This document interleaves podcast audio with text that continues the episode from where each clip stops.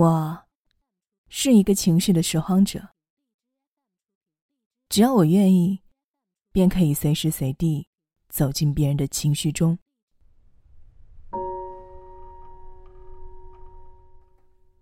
最早发现自己有这个能力，是在十二岁的时候。妈妈领着我走在老家的大路上，路遇了一班送葬的队伍。农村的送葬有边行进边跪拜的习俗，穿丧服的男男女女手上塞满了稻草和像是竹竿的东西，梆硬的破烂陶瓷面盘是火光明灭的经文，廉价的竹油味儿。呛满了整条路。妈妈拉着我避让到路边，但明明只是路人的我，突然不能自抑的嚎啕大哭了起来。不是害怕，而是悲伤。我感到很多很多的悲伤淋洒到我的身上，如同一勺滚烫黏腻的芡汁儿从头顶浇下。我不知道，这种能轻易跟别人共情的能力是好是坏。但在我年纪还不大的时候，经常只要身边的人情绪稍微激烈一点，就会产生一个力量极大的场域，把我不自觉的卷入。还好，随着年纪渐长，便慢慢少了这种突然失控脱轨的情况。想要在什么时候、什么场合进入谁的情绪。我几乎都能自己把控。当然，我也很难跟你讲述这样的共情是什么感觉。就像脚麻，说出来或许有些变态。我一直对那种酸涩交织微麻、凉意淌过神经、心脏轻轻收缩后产生的微妙而暧昧的快感，甘之若饴。但要是有个从来没有经历过脚麻的人问我，这是什么感觉啊？我大概只能告诉他，就是往你脚上装了一个老式电视机，偶尔雪花瓶滋啦滋啦有电流流过，但你用力拍拍它，说不定就好了。啊，原来是这样。对方一般就会做出恍然大悟状，但我知道。他根本只了解了皮毛。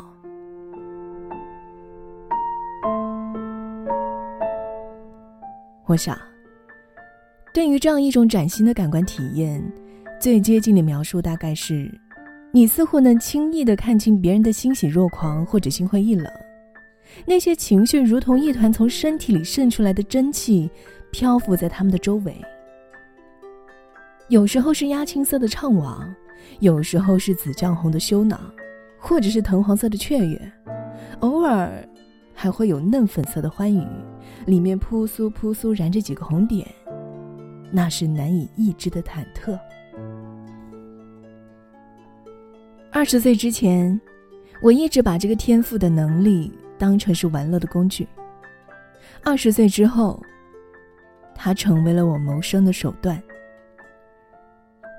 我的导师曾对我说过：“白金，心理系这么多学生，只有你有一双最锐利的眼睛。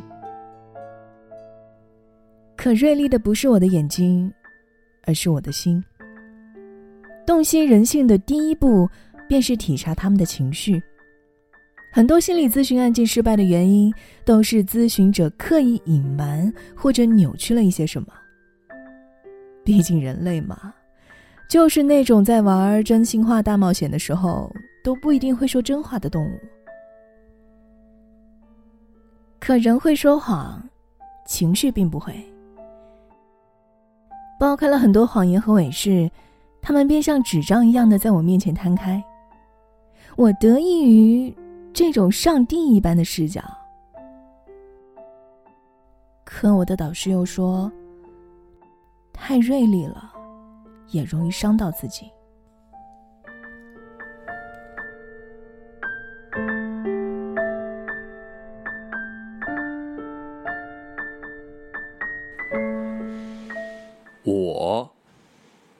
是一个精神病人，一个画家，当然，这是别人说的。我觉得，我是一个杀手，未遂的。三年前的一场意外，让我的大脑遭受了不可逆的损伤，两侧恶液的坏死让我直接失去了产生任何情绪的能力，甚至我都回忆不起来悲伤、快乐的感觉了。有时候，比如在午睡醒来后的傍晚，比如在空无一人的末班地铁，会突然觉得自己也曾经在一些场合哭泣过吧？或许是低声的啜泣。像打了一个停不下来的嗝，或许是哽咽无声，像突然呛到了一口辣椒油。但我又马上觉得这些大概是我看过的什么电影里的场景吧，反正我是想不起来了。听上去似乎也不错，我的余生就这么轻巧的躲过了所有郁结崩溃的时刻，虽然这一切都是以牺牲了所有的快乐为代价的。可是你知道，要在人前掩饰那个疲倦而空洞的自己是有多艰难的事儿吗？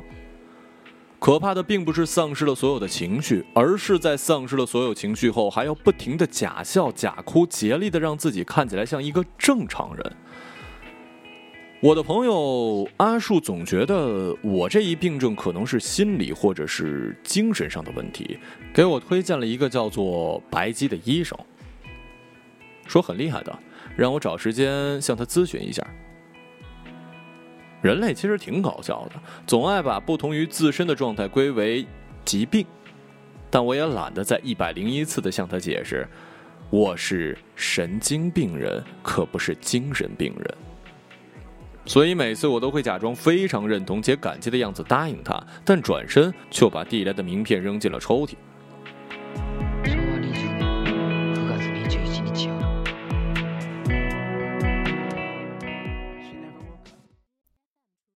从毕业到现在，我都没有真正理解导师说的“伤到自己”是什么意思。不过，我最近倒是对这份工作感到越来越厌倦了。那些不快乐的人，像一辆辆破败掉漆的拖拉机，开到我病房的门口，向我吐出一吨吨浓黑的尾气。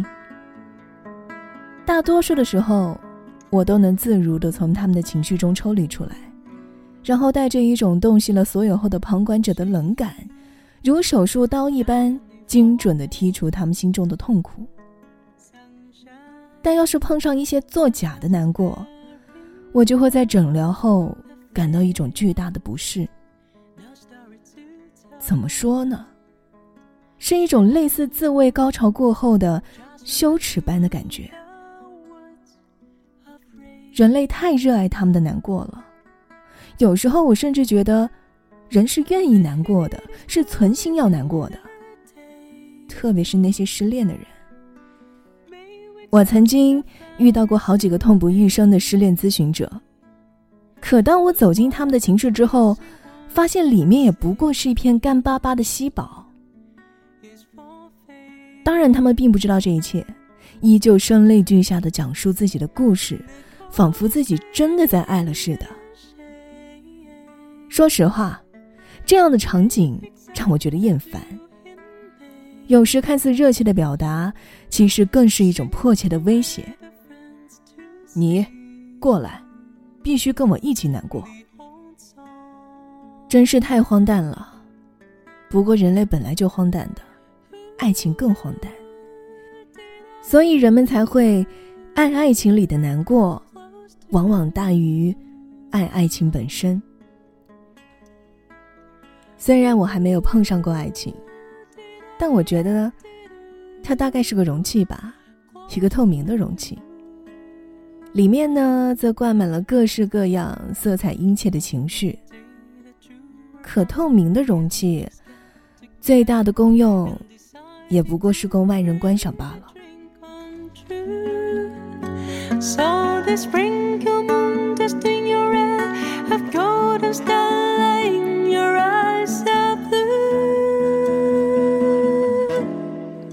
三年前，跟随所有情绪一起消失的，还有创造力。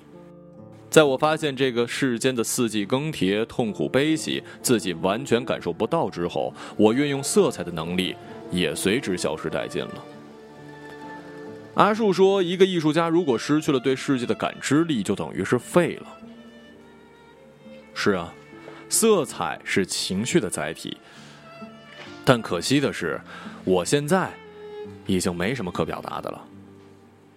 我的封笔之作一直挂在阿树的画廊，一直没卖出去。所有人都说这根本看不出画的是什么。既然这样嘛，我就决定不再画画了。毕竟，一个再也画不出好作品的画家和一个还没杀过人的杀手，我想，后者似乎更有意思啊。意思，对。这就是我现在所要追求的东西，更确切的说是一种存在感。在那场意外过后，我时常困惑自己为什么活着，甚至自己是不是还真的活着。没有喜怒哀乐的生活是一片空，我总觉得自己的人生已经讲完了最后一句，往后的日子也不过是空荡的回声而已。所以我总是做一些事情绕来绕去，做些事情来证明自己还存在着。这样的念头常常会袭来，如同不时会降临的饥饿。最近，这样的饥饿感变得尤为激烈，像心里总是沸腾着的一锅热水。然而可笑的是，我根本就不知道要杀谁，因为我对谁都不怀有任何的恨意。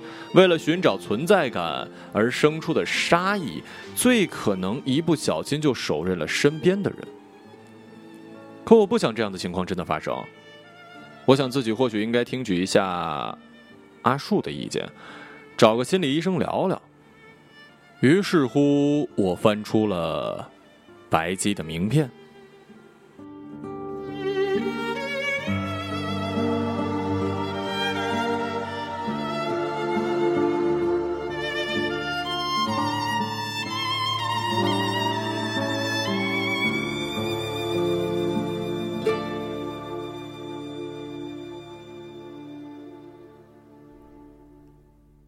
在见到灵山之前，我早在阿树的画廊看过他的画。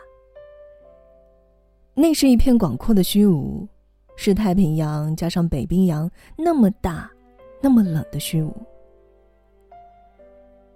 阿树说，灵山的画卖不出去，因为所有人看了之后都没有任何的感觉。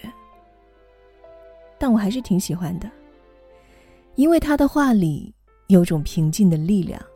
能够清空我每天不小心沾染上的那些病人乱七八糟的情绪，能够消弭我在窥探了别人的隐私之后产生的不适感。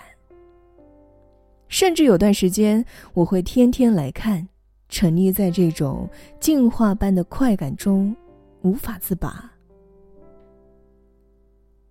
但后来，我就不来了，因为我发现自己越来越依赖灵山的话了。对我而言，它变得不仅仅只是一幅画。有时候，我甚至会想，能画出这样画的灵山，究竟是怎么样的呢？它应该也是一个空无一物的深渊吧，像黑洞，明明什么都没有，却偏偏有着最大的吸引力。要知道，这种依赖感和好奇心是很可怕的。我想我不能再来了，我想我应该变得更专业一点，我要靠自己来消化这些情绪的碎片。但我没想到，灵山却自己出现了。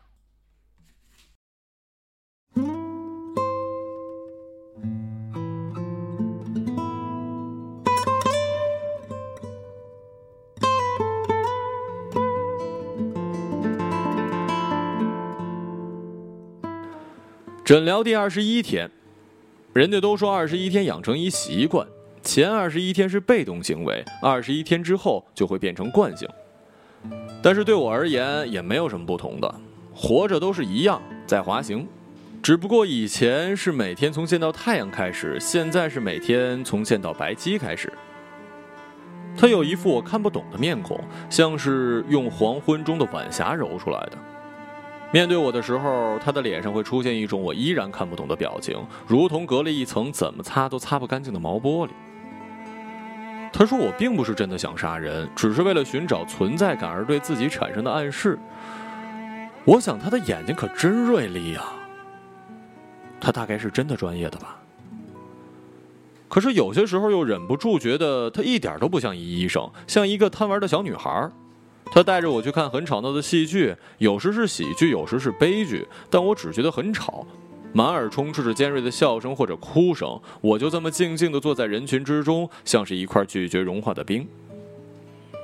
他说：“或许我们可以尝试一下用生理刺激的方法来带动心理。”于是乎，我们去坐过山车，去蹦极，做了一切刺激而危险的运动。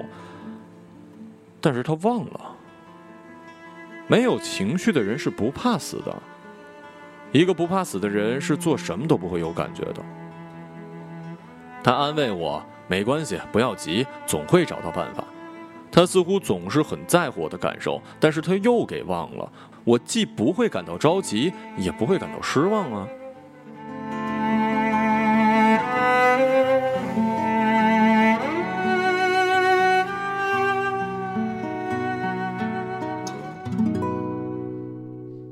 假设一些场景，比如在夏天的傍晚，你正穿过一个广场，抬头看到一片扑簌的晚霞，这个时候刚好有风吹来，你赶紧摁住裙子的下摆，可双眼却依旧渴望着那片晚霞。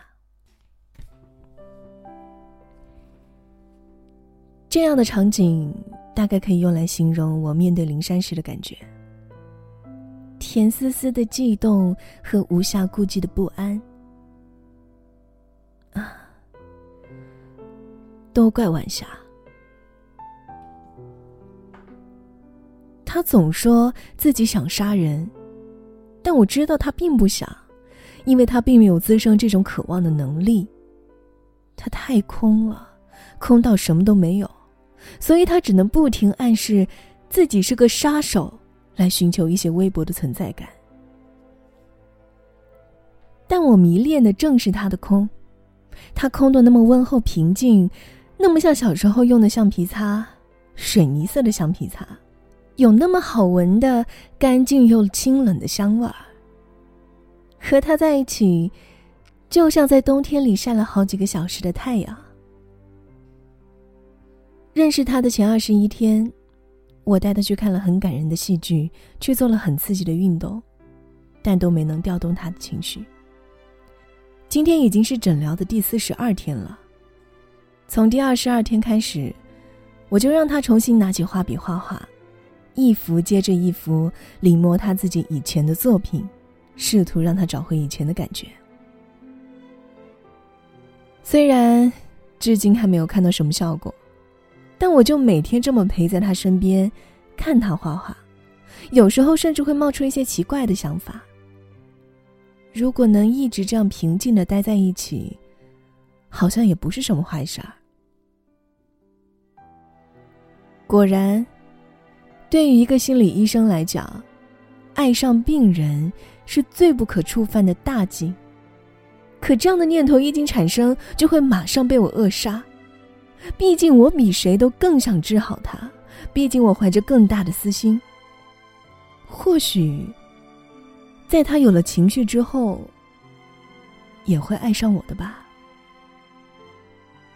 可我又害怕，一旦他重获了喜怒哀乐，会不会就不再淡漠平静，不再拥有那份吸引我的力量？会不会变成和那些飞机一触地就迫不及待开机打电话、迫不及待起身往外走的无趣的人类一样？然而，我的担忧都是多余的。第八十九天，灵山突然消失了。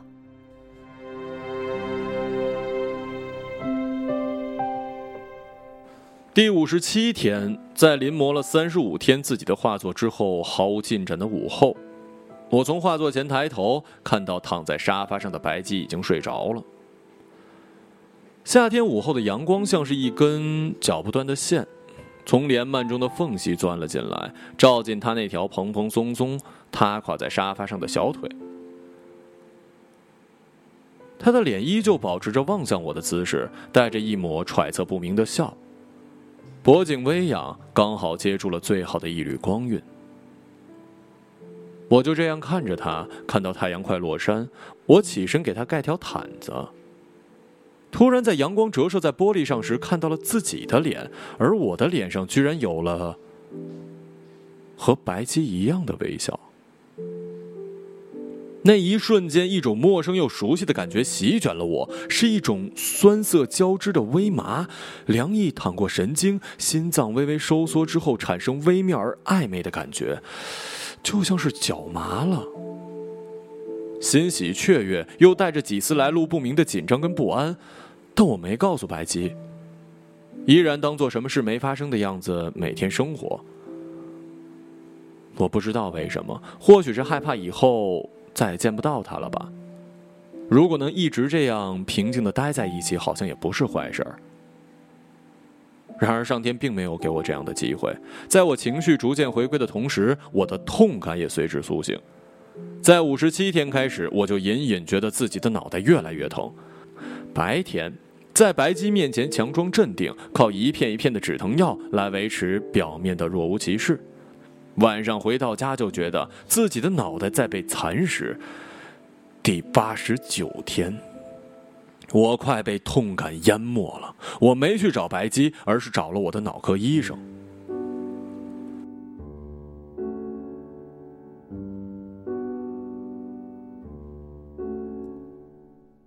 林山消失后，我才意识到，原来我。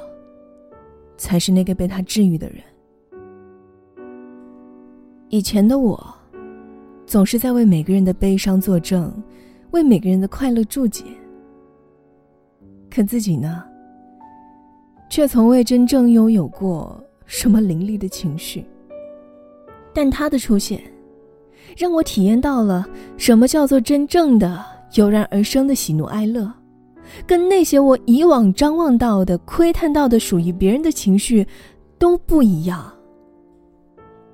原来，人们感到悲伤或快乐的原因都是相似的，但每个人的悲伤快乐却各有不同。原来，是灵山治愈了我，但他却这样消失了，没有人知道他去了哪里。我也再也没有听过他的消息。直到半年后，阿树的画廊又办了一场灵山画展。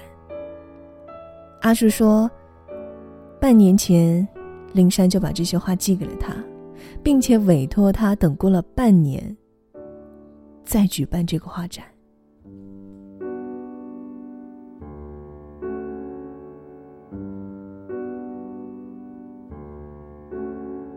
最后，我还是成了一名杀手，只不过杀死的是我自己。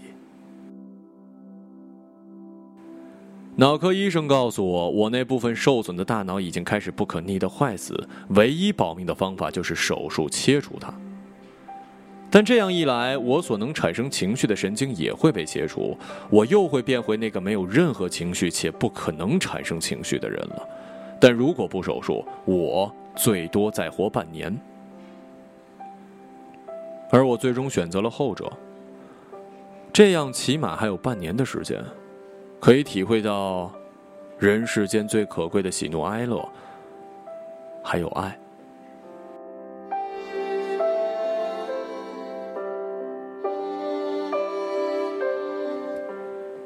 我是一个杀手，我杀不了任何人，除了了结自己的生命。